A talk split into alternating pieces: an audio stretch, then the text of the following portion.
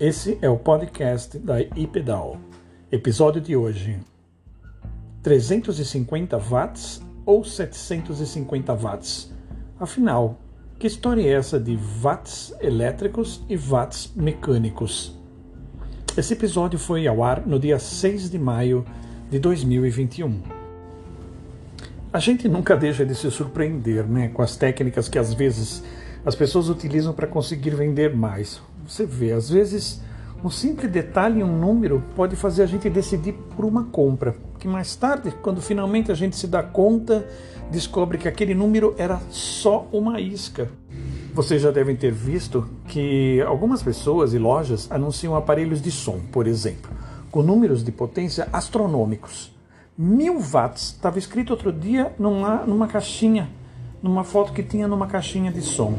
Aí, olhando com mais cuidado, descobri que eram 1000 watts PMPO, que também é chamado de watts pico.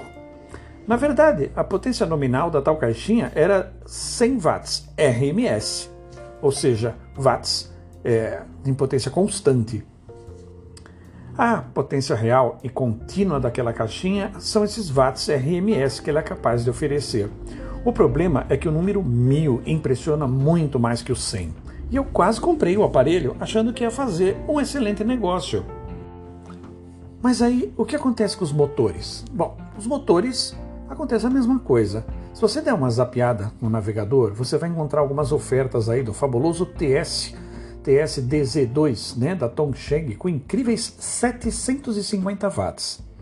De fato, alguns vendedores de fora do país gostam de usar o valor de watts elétricos ao invés de watts mecânicos para oferecer seus motores. Afinal, o número é maior e o comprador certamente vai ficar mais impressionado. A diferença só vai ser perceptível quando e se o comprador, o comprador né, um dia tiver a oportunidade de fazer uma comparação do seu motor com outro que efetivamente possui os tais 750 watts mecânicos reais. Aí ele vai descobrir que o motor dele é muito mais fraco mas dificilmente isso vai acontecer. O caso é que os motores para e-bike normalmente são vendidos pela potência em watts mecânicos e não watts elétricos. O motor Bafang, por exemplo, de 350 watts, né, ele produz 664 watts elétricos. Olha só, o modelo BBS 02 de 500 watts, ele consegue chegar a 870 watts elétricos.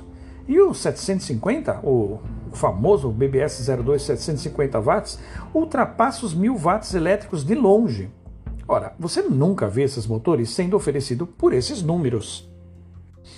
A questão é que os motores menores, como o motor TS 250 watts ou 350 watts, ficam muito mais impressionantes se você oferece a possibilidade de potências maiores. E aí você usa o gancho dos 750 watts elétricos e as pessoas pensam que estão levando de fato um motor de 750 watts mecânicos.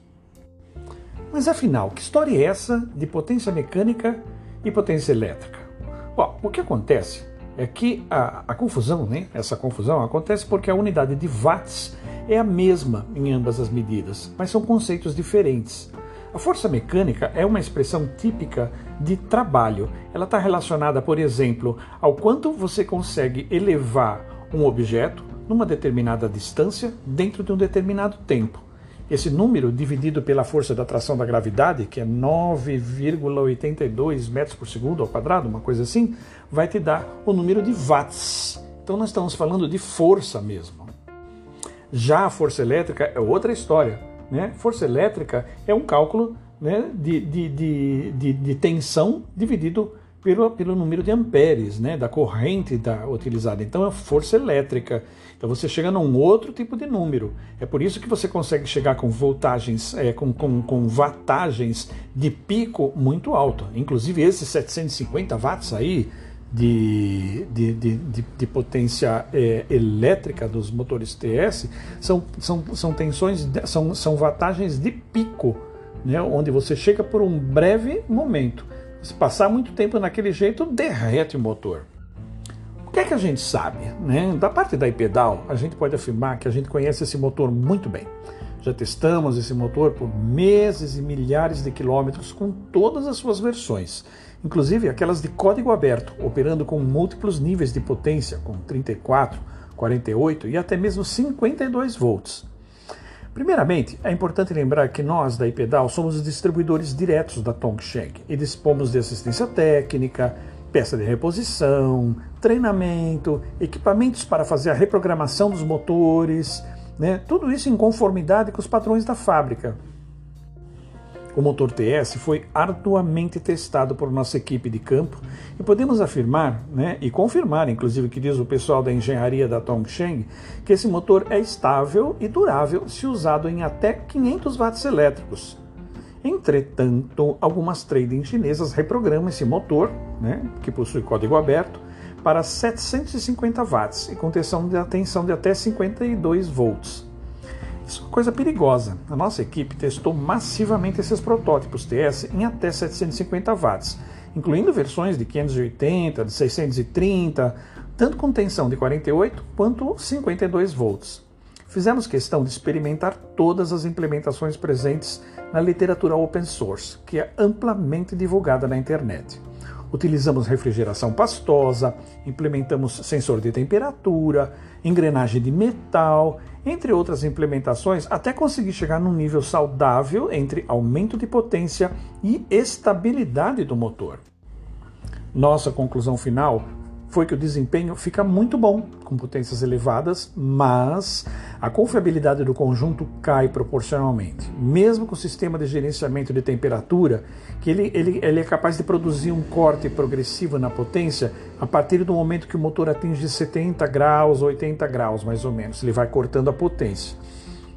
Pois é, além disso, a durabilidade das engrenagens e rolamentos cai drasticamente e a controladora tem sua vida assustadoramente reduzida.